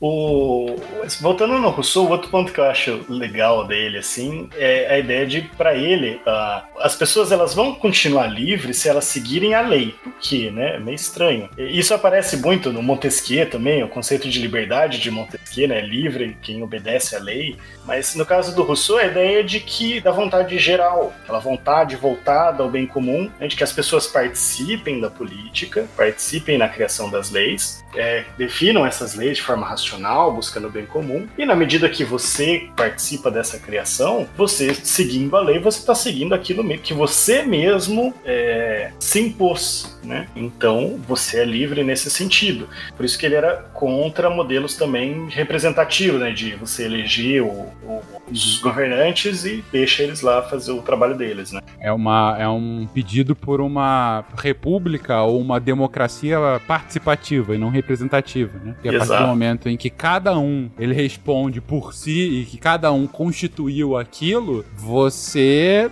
você não pode ir contra aquilo que você ajudou a construir e não que alguém construiu por você, ainda que você tenha delegado o direito dele a construir aquilo. No limite, o que, que, é isso, gente? Em 1988, de, enfim, acabou em 88, o Brasil estava criando uma nova constituição. O que, que, ele fez? A gente votou para ter, é, a gente votou os membros de uma assembleia constituinte. A gente, o povo elegeu representantes que escreveram as leis que são a carta magna do país. Logo, a gente delegou o poder de criar as leis para aquelas centenas de representantes que assim o fizeram. E hoje a gente delega a nossa soberania, delega a, a, a escrever e a executar as leis para outros representantes também eleitos a, quatro, a cada quatro anos. Nesse sentido, a gente vive hoje numa democracia representativa. Muitos vão dizer que é o único jeito possível com um país com mais de 200 milhões de pessoas, e outros vão dizer que não. Há outras formas de se pensar uma democracia mais participativa. Rousseau era um desses, e voltando ao que eu estou dizendo desde o início do cast, Rousseau é fruto do seu tempo. Rousseau está falando no momento de maior efervescência da.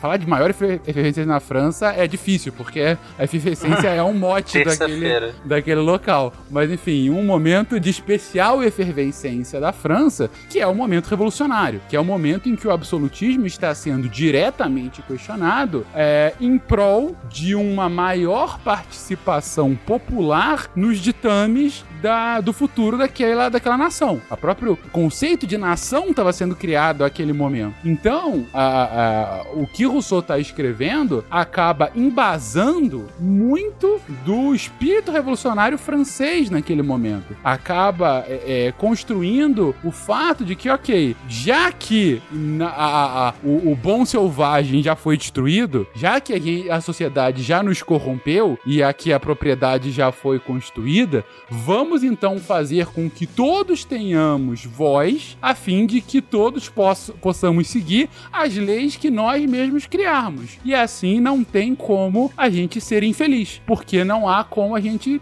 é, ir contra aquilo que nós mesmos estamos criando. Uh, e nesse sentido, quando ele é, ele tá o, o, o, ponto que o André trouxe ali, uh, que, que foi na verdade o ponto que acabou vingando mais, né, tanto no caso europeu quanto no caso americano, que foram a Declaração dos Direitos dos Homens e do Cidadão, né? E depois o, o lá da, o Direito do Bom Povo da Virgínia e a própria é, Carta, a, a, a, Independência e depois a própria Constituição norte-americana, né? É, é, o tempo todo, ainda que haja essa questão da, da, da, participação popular, o ponto do individualismo é muito, muito claro. Você vê que é o tempo todo você tem o direito de ser feliz. Você deve buscar a sua felicidade. E isso é um direito inalienável seu. Você nasceu aqui, você tem todo o direito de buscar o seu bem-estar, de buscar o máximo da sua felicidade. Mas, diferentemente de Locke, que achava que a melhor forma de fazer isso é porque eu posso delegar isso a um monarca ou a algum representante que vai criar leis que vão garantir esse meu direito da propriedade e efetivamente do bem-estar, Rousseau fala: não, isso não é garantia. A garantia é você fazer isso e você construir isso com as suas próprias mãos. É, e não delegar isso a terceiros. E daí, esse espírito bastante revolucionário, bastante contraintuitivo numa Europa que durante séculos foi uma Europa absolutista. Como assim? Você tá falando que o monarca, o poder supremo, ele não tem que ter poder supremo e cada um dos cidadãos que tem que constituir a lei, isso é uma diferença fundamental do que a Europa vinha é, é, experimentando até aquele momento. Diferença essa do tamanho que foi a Revolução Francesa de 1789. Que não era só construir também, construir no sentido de, de criar, né? Era construir também no sentido de fiscalizar, né? Da população estar o tempo todo observando e acompanhando o que vem é, é, sendo é, constituído e o que vem sendo criado para que o, o monarca, o representante dele, seja um representante que não deixe de executar o que a gente chama, o que Rousseau chama, né, de vontade geral e passe a atender a vontades particulares porque está no poder. A, a Lívia tá trazendo aí a questão da vontade geral, e isso da vontade geral me lembra um dos piores erros de tradução da história das traduções brasileiras. Teve um livro que falava sobre teoria política e justamente comentava sobre a evolução a, do pensamento político de Hobbes, de Locke, eu acho que chega inclusive a, em Rousseau, e aí e era um livro que era no original em inglês inglês. E tava falando de vontade geral. E em inglês, vontade geral é general will, né? General will. Só que na tradução, eles colocaram General Will. Então é como, quase como se fosse William Spengler aqui falando. E na verdade, agora você não, você não deve ser seguido por conta de monarca absolutista. Você tem que seguir o General Will. Siga o General. E aí ficou isso no livro, cara. Que coisa bizarra.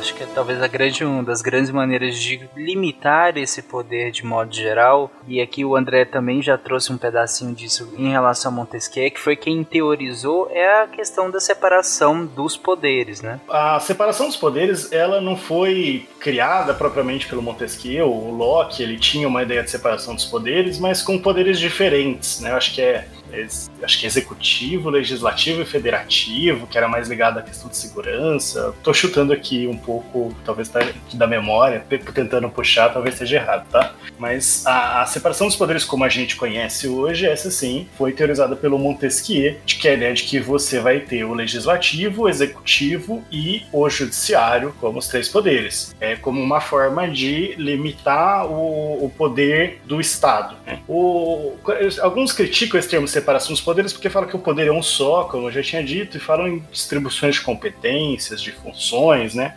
E eu, os federalistas, né, o Madison, Hamilton e o Jay, que eles vão escrever basicamente como eles vão é, instrumentalizar, falar como que vai colocada essa essa separação dos poderes, pensando, lógico, no contexto de criação de uma Constituição estadunidense, é, eles, inclusive, eu não sei exatamente, pode ser a questão da, da tradução aí, como o Ficas apontou, os erros de tradução, mas eles falam em branch, né, legislative branch, é, executive branch, é, mas no sentido de é, ramo, bancada, né, departamento, já vi traduções como departamento, mas o que, que é essa ideia? Basicamente, quando você pensa em separação dos poderes, você pensa num predomínio do poder legislativo.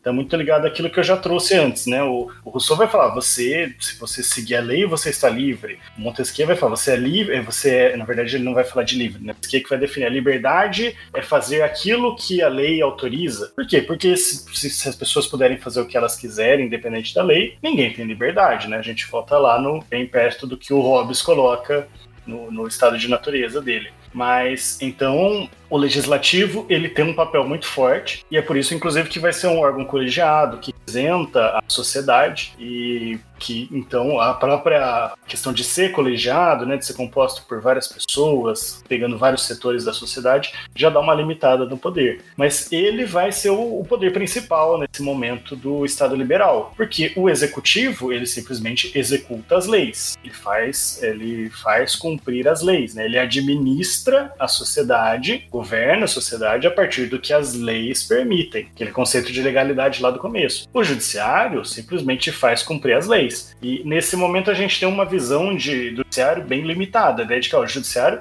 ele só aplica a lei, ele não pode nem interpretar. O Montesquieu, o Beccaria, eles vão trazer isso bem, bem claro. Ó. O, o, o, juiz que interpreta a lei, ele está criando, ele tem que só aplicar. A gente sabe que hoje a gente pensa que isso não faz muito sentido, né? Tipo, a lei ela só tem, só tem algum significado se ela for interpretada, senão é um monte de tinta no papel. Mas eles tinham essa, essa ideia de que, ó, não, você tem que manter a vontade do legislador. Então o juiz ele simplesmente aplica a lei, ele não vai interpretar. Então ele tá um poder ali bem limitado. Essa prevalência do legislativo mesmo nesse primeiro momento. E tem mais uma função do judiciário que aí eu acho importante. Quem vai colocar isso muito forte é o são os federalistas. Eu não lembro agora se é o Hamilton ou o Madison mas é o papel do, do judiciário, e aí a gente tem um papel muito forte dentro do constitucionalismo, que é o de fiscalizar o cumprimento da Constituição. Porque mesmo o legislativo, apesar de ser o poder mais forte, ele está limitado pela Constituição. É, é, importante destacar que esse limite ele ainda não vai ser tão forte dentro da ideia de direitos fundamentais. Fala assim, ó, ah não, essa lei aqui ela fere a minha liberdade de expressão, por causa disso ela é inconstitucional. Isso vai ser só mais para frente. Aqui nesse nesse momento ele é mais ligado com a ideia de, ó, o legislativo ele criou uma lei dentro de um período em que ele não poderia fazer isso, ou ele não seguiu um procedimento, faltou lá um, sei lá, faltou um carimbo, qualquer coisa. Então, é, aqui eu tô dando uns exemplos mais banais, mas pode ser coisa assim, tipo, ó, o, o, o legislativo não tinha competência para criar essa lei, e ele criou, né, um dos primeiros casos, deixa eu falar mais para frente, mas um dos primeiros casos é muito ligado a isso. Não tinha competência para fazer isso porque a Constituição não deu essa competência, então essa lei é inconstitucional. Mas é muito mais ligado àquelas normas formais que eu tinha falado lá no começo, aquelas que, de procedimento, do que a direitos fundamentais, por enquanto. Mas o Judiciário tem esse papel até porque ele é considerado o mais fraco dos poderes, né? Ele fala, não, tem nem a, a, a espada e nem a, a, bolsa, o dinheiro, né? Cabe a ele, que é o mais fraco, fazer isso. No nosso sistema, esse, esse, essa primeira esse primeiro filtro, digamos assim, é interno, né? Na Comissão de Constituição e Justiça no, no, no Legislativo faz basicamente isso, né? é, é. é. Ou deveria. Não, em tese, todos os poderes eles controlam a constitucionalidade. O judiciário, no nosso sistema, existem sistemas diferentes, tá?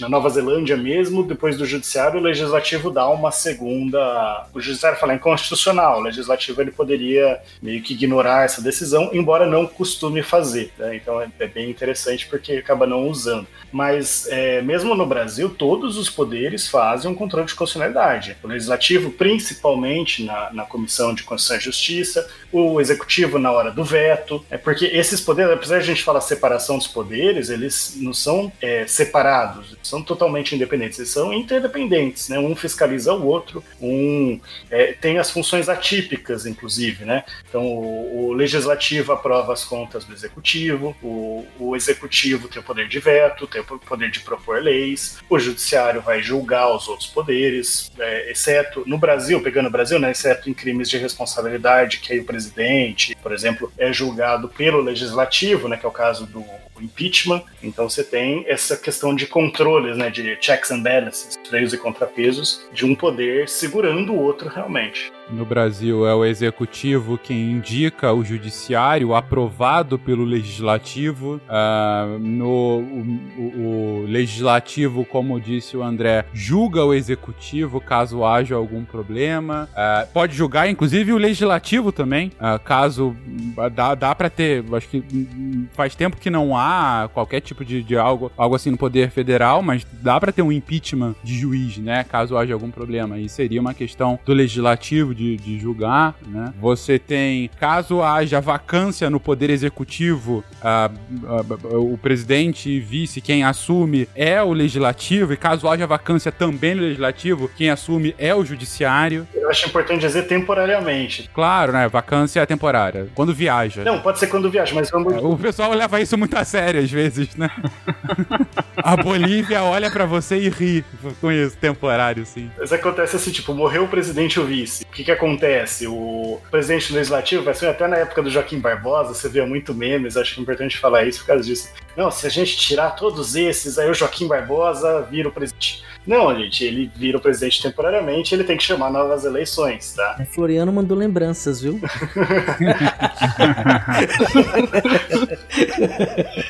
Esse negócio de novas eleições é muito overrated, né? Pra quê? Não, e é legal que essa estrutura, ela se dá em todos as- os entes do Estado, né? No município é a mesma coisa, você tem Isso. as comissões de Constituição e Justiça que vão julgar a Constituição Federal, Estadual e a lei orgânica do município, para saber se aquela lei proposta não vai contrária, nos nas Assembleias Legislativas é a mesma coisa, e no governo federal já colocaram muito bem, né? Ah, o, o Rio Sim. de Janeiro que é, que é bastante célebre em que os governadores não fiquem até o final. É, aí você tem, é, assume o vice, já teve presidente da Assembleia assumindo, né? E, e aí assume, aí tem toda a questão, ah, se assume com até dois anos, tem que ter novas eleições, se assume depois de dois anos, vai ficar até o fim do mandato, tem ah, regras, exceções em cada um disso, mas enfim, como diz o André, assume temporariamente, não de forma déspota. Se for nos dois últimos anos, ele chama novas eleições, mas são eleições indiretas. Se for nos, se for nos dois primeiros, eleições diretas.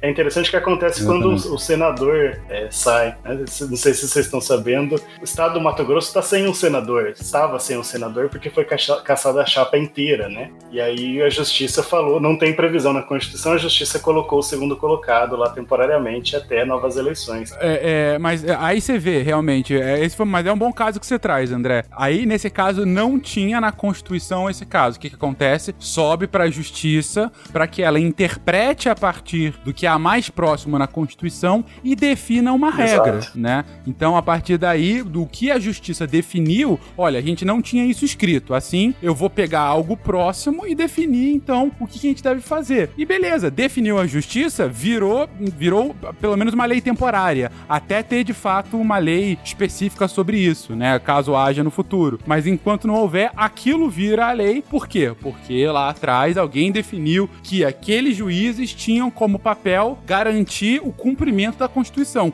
mesmo na ausência da, da Constituição dizer se aquilo é certo ou errado. Como? Interpretando o espírito das leis e outras leis próximas. O que é muito ligado, inclusive, com o constitucionalismo inglês, né? Que eu acho interessante a gente destacar, que não tem uma constituição escrita como a nossa, é, é muito mais da tradição. Então, esses casos, eles vão sendo resolvidos nos leading cases, né? Os juízes vão julgando, criando os precedentes que vão, vão se tornando aí... É, muitos precedentes acabam sendo grandes leis do que é aquela constituição, o que são aqueles são as leis daquele estado. Então é interessante porque assim, não precisa de uma constituição escrita para ter uma constituição. É, Essa questão da jurisprudência o Brasil também usa, né? Mas ainda que se tenha todo um corpo né, de leis e tudo mais. Normalmente é muito comum nos países que têm relação direta com os países da Europa Latina né, ter o direito codificado, né, o direito que vem em código de leis, né, seguindo a tradição do direito romano. Já os países do norte da Europa, incluindo a Europa Central com a Alemanha, eles seguem o direito de costumes, né, o constitucionário. E aí você vai ter no cinema, por exemplo, para entender isso, você vai assistir um filme, você vai ter lá o caso Kramer versus Kramer, ou o caso de um fulano contra o estado da Geórgia, que é citado num caso do, do, fulano contra o estado de Nova York, por exemplo. Eles vão pegando essa questão dos costumes e a jurisprudência o tempo todo sendo usado né, como parâmetro, né? Então é muito direito do costume. Embora o direito do costume não seja também que o costume pode mudar toda hora, né? Existe aí é, regramento, regra, né, formas de, de, se julgar. Olha que interessante, né? o costume passa pelo Estado para virar direito, dizer assim. Tem uma discussão se vira direito com o juiz ou se já era e o juiz reconhece, mas não vem ao caso. Mas a ideia do monopólio do Estado. É legal o, o, o CA trouxe em relação à, à, à cultura pop, nas séries americanas é, que tratam a questão do direito, é muito comum os advogados terem na ponta da língua processos muito importantes, né? Exatamente. O fulano versus o fulano, porque lá em um ano tal, fulano versus o fulano, e a decisão foi tal, então a gente pode usar isso como base. Enquanto quando a gente pega nas séries brasileiras, e, é, tem algumas séries da HBO brasileiras bem interessantes, de, de- dessa área de direito também, aqui geralmente o advogado tem muito na ponta da língua a própria lei, né? A lei tal e tal e tal, do número tal, tal e tal, do ano tal e tal tal, diz isso, isso e isso, né? É, tem até um caso que a gente tá passando, né? Na verdade, a gente não, os Estados Unidos estão passando agora, ah, mas que, enfim, vira uma, uma dimensão global por conta do tema, que é toda a discussão relacionada a aborto, né? Que lá nos Estados Unidos não tinha uma legislação sobre isso, criou-se uma jurisprudência num julgamento nos anos 70, que é um dos casos mais famosos de lá, que é Roe versus Wade, Ah, e, e a partir disso, com a decisão da Suprema Corte de 1973, eles colocaram que haveria possibilidade de aborto até o que eles chamavam de viabilidade do embrião, até mais ou menos 24 semanas, né, da, da gestação. E depois disso poderia ver se o- a mulher tivesse algum risco de saúde. Mas com isso, qualquer eh, judicialização em cima do aborto, logo cita-se a jurisprudência desse caso e pronto. Se foi uma decisão da Suprema Corte, criou-se uma legislação. Não é informal, é formal, porque foi formalizada pela Suprema, Suprema Corte, e que volta e meia é considerada. E aí, quem é contra essa, essa jurisprudência tenta ir sempre, vo- tenta voltar à Suprema Corte com algum outro caso ou com alguma abordagem similar que dê uma nova jurisprudência sobre esse caso. Ah, e, e agora, inclusive, com essa nova composição da Suprema Corte americana, que já tá aí com seis conservadores e três liberais, né? Digo, três, seis juízes que vieram de mandatos conservadores e três que vieram de mandatos mais liberais, há uma possibilidade real que haja reversão desse caso, reversão da jurisprudência e daí o repensar e a reaplicação da lei para casos de possibilidade de aborto ou não. E a partir disso, viraria quase como se fosse uma nova lei. Quase não, na prática é uma nova lei, porque isso vai ser é, imediatamente sempre é, citado, né? Ah, então, é, esse que é um debate numa lógica diferente da nossa, que até quatro anos atrás isso não acontecia e agora tá virando moda aqui no Brasil, da Suprema Corte legislar. Mas até, pelo menos até 2016, você tinha muito. Não vou falar que nunca acontecia, mas você tinha muito menos, né? Ou pelo menos menos intensidade, né? A, da, da nossa Suprema Corte ter que fazer esse tipo de coisa. Por quê? Porque decidia-se no próprio legislativo e essa era a jurisprudência. O marco que se coloca é 2009, com Do- Em 2009 tem essa mudança? a lei de células tronco, né? Se coloca o começo dessa mudança Aqui no Brasil, você diz? aqui no Brasil. É. Sim. É, e é inegável que nós tivemos avanços extremamente importantes no sentido do progressismo, né? Por meio da Suprema Corte, né? Por meio do STF, no caso, né? O caso do aborto, a partir da questão, né, eles não julgaram que eles consideraram que não é aborto, né, a intenção da gravidez do feto anencéfalo, para mostrar o Tarek que tinha falado que no Brasil a gente tem um pouco disso, é, você tem os juízes já aplicando para outros casos. Fala, se não existe possibilidade de vida fora do útero por alguma doença, não precisa ser anencefalia, então cabe o aborto, porque a razão de decidir é a mesma. Declaro promulgada o documento da liberdade, da dignidade, da democracia, da justiça social do Brasil. Foi ótimo André ter colocado, realmente, teve toda a questão de, de, de- de 2009 que isso acontece. É, é, Agora a gente tem é, uma discussão grande, muitas vezes uma crítica aqui no Brasil, que é justamente esse, ahm, esse ativismo legislativo que vem do judiciário, né? Ah, Que alguns defendem porque falam, olha, eles estão legislando porque o judiciário, o legislativo em si não consegue concordar nada e não passa nenhuma lei. Nem define, nem, nem desdefine. Alguém Nem tem que decidir. discute. Exatamente, nem, nem sequer discute. Alguém tem que definir, vai pro STF. E outros falam, ok, mas não são 11 pessoas que têm que definir 11 11 pessoas que foram. Quando é, não é uma? Era, é, exatamente. Quando não é uma, numa, nos melhores casos, 11 pessoas que sequer foram eleitas, foram indicadas sim por representantes e, e, e, e é, aprovadas por outros representantes, mas no limite não, não são eleitas. Então, é, como que essa uma, ou essas poucas, ou essas 11 pessoas vão ter o, o direito de definir o, o, destino de assuntos muito materiais para a nação? E então fica aquele negócio de até onde vai, de fato, a preponderância do legislativo aqui no Brasil hoje em dia. Uhum. Ou o Supremo Tribunal Federal estará um inquérito, por exemplo, que aí escapa das suas competências por completo, né? Uhum. Quem julga não pode investigar. O agir de ofício. É, é. Acha que a gente pode voltar nisso no, num outro cast que dá um é. cast? que isso é polêmico. É, nesse caso, se você quiser só explicar rapidamente o porquê da sua, da sua provocação, no caso, e aí me corrijam se eu estiver errado, o judiciário só poderia agir se provocado nesse sentido, né? Exato. Ele poderia ab abrir um inquérito de um crime dentro das dependências do, do próprio STF, no caso, se eu não me engano, tá? É, mas no caso, é, tem até a ideia de que eles fizeram uma interpretação um pouco extensiva de que não, é contra um, um membro do STF, então então, eles deram uma ampliada aí nessa, no, no texto, vamos dizer assim. O caso foi claramente a questão da. Não que não seja uma investigação que deveria ser feita, uma investigação importante, o que a gente está discutindo aqui não é a relevância do caso, mas sim a competência do caso, da investigação do caso, né, que é a questão do inquérito das fake news. Né? É, isso poderia ser, por exemplo, movimentado pelo Ministério Público Federal, por exemplo, ou qualquer Ministério Público Estadual poderia estar movimentando essa questão, Distrito Federal, por exemplo, e aí o caso poderia chegar ao Supremo para o julgamento, tendo, claro, né, o direito de defesa de todos os réus do caso, né, chegando o inquérito montado, envolvendo a Polícia Federal, por exemplo, em conjunto com o Ministério Público, né, e aí os juízes das turmas poderiam, então, muito provavelmente esse, esse caso passaria pelo STJ primeiro, para o Supremo Tribunal de Justiça, antes de ao STF. Né, mas é, esse, seria, esse seria mais ou menos uma, dentro das limitações dos poderes, da concepção dos poderes, um caminho mais natural para isso. E agora a gente realmente vai precisar de um outro cast para poder explicar, porque senão o povo vai dizer que o SciCast está tudo mandando fechar o STF. Jamais!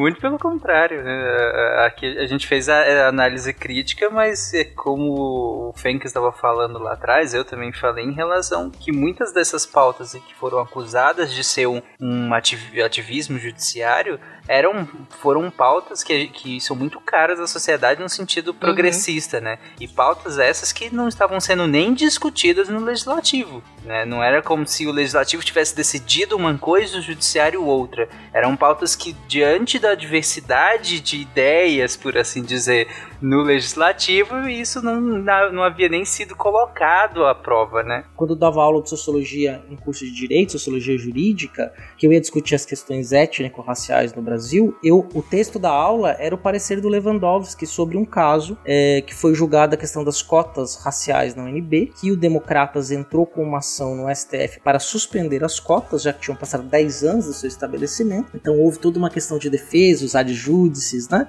E o Lewandowski escreve um parecer né, no seu relatório de 45 páginas, é, mostrando por que, que as cotas eram constitucionais e por que, que elas deveriam ser mantidas. Então, a partir desse parecer, houve uma decisão por unanimidade do Supremo Tribunal Federal para se manter as cotas. Estavam sendo ameaçadas de serem extinguidas antes de concluírem seus objetivos. Aí, o Lewandowski deixa até claro né, que ele diz que a cota não pode ser eterna, porque isso levaria a um caso de desigualdade. Mas enquanto persistirem as desigualdades que provoquem a necessidade de existirem cotas étnico-raciais para acesso ao ensino superior, elas deverão ser mantidas para conseguir é, fazer com que o Estado leve, aí sim, o Estado de Direito do século XIX, leve a uma igualdade jurídica e de iguais oportunidades para todo mundo. É, ao mesmo tempo, é, é sempre bastante importante frisar, por mais que eu concorde inteiramente com o que o Tarek disse, que de fato aqui no Brasil várias pautas essencialmente mais progressistas, das quais eu sou absolutamente de acordo e fico feliz de, de terem passado passado, é, e por mais que elas tenham sido é, é, é aprovadas, né, legisladas pelo, pelo judiciário,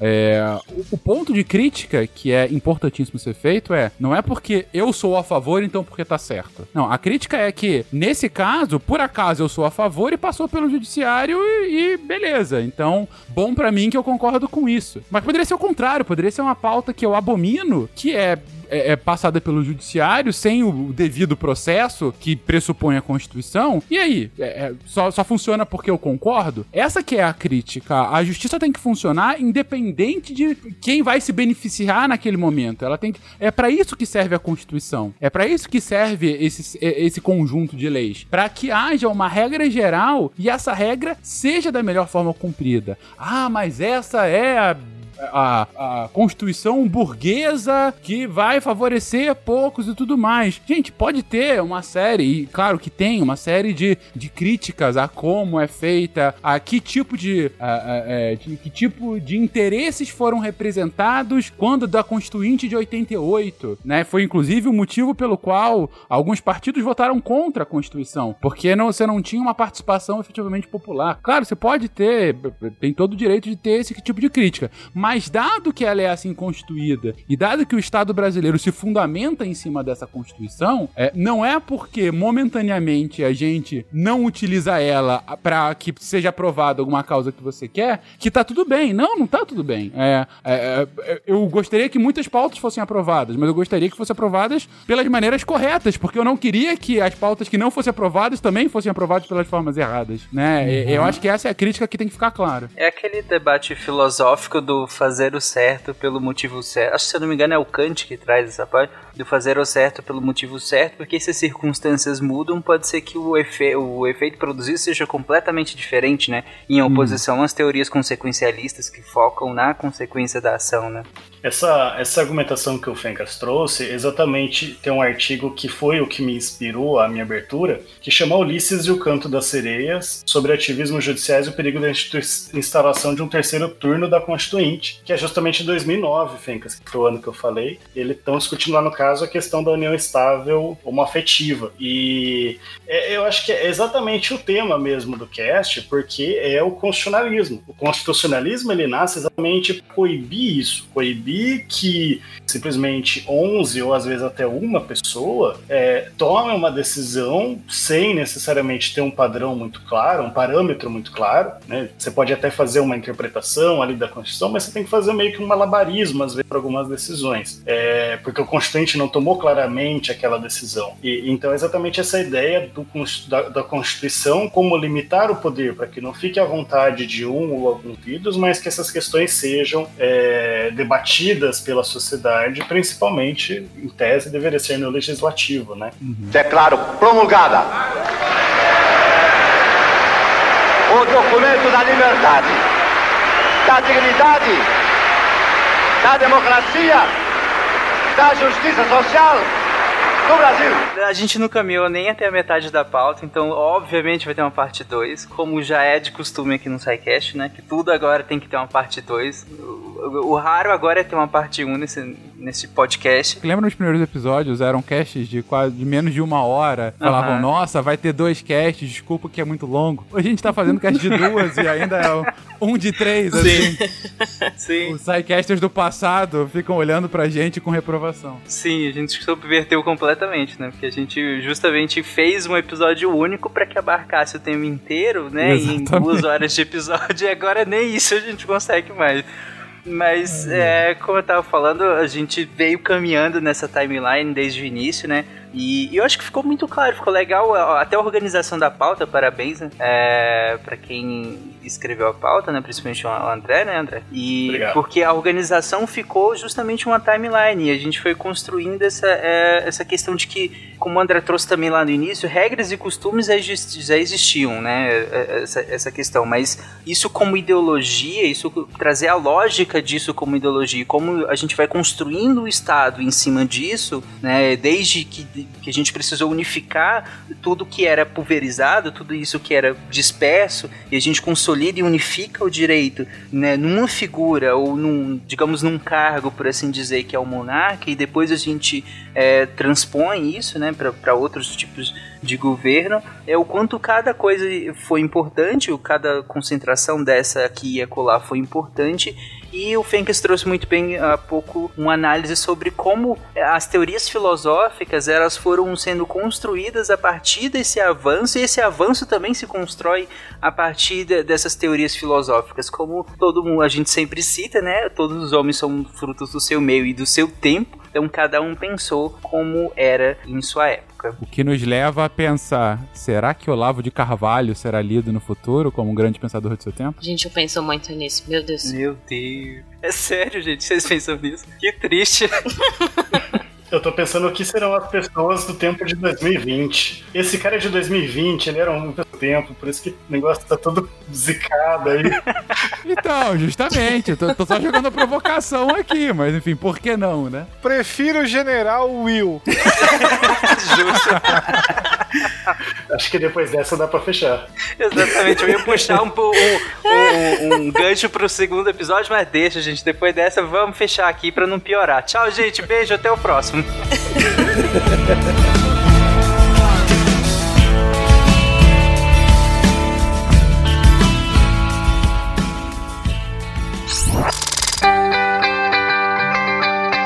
Quem leu essa semana foi que vai fechar? Eu li!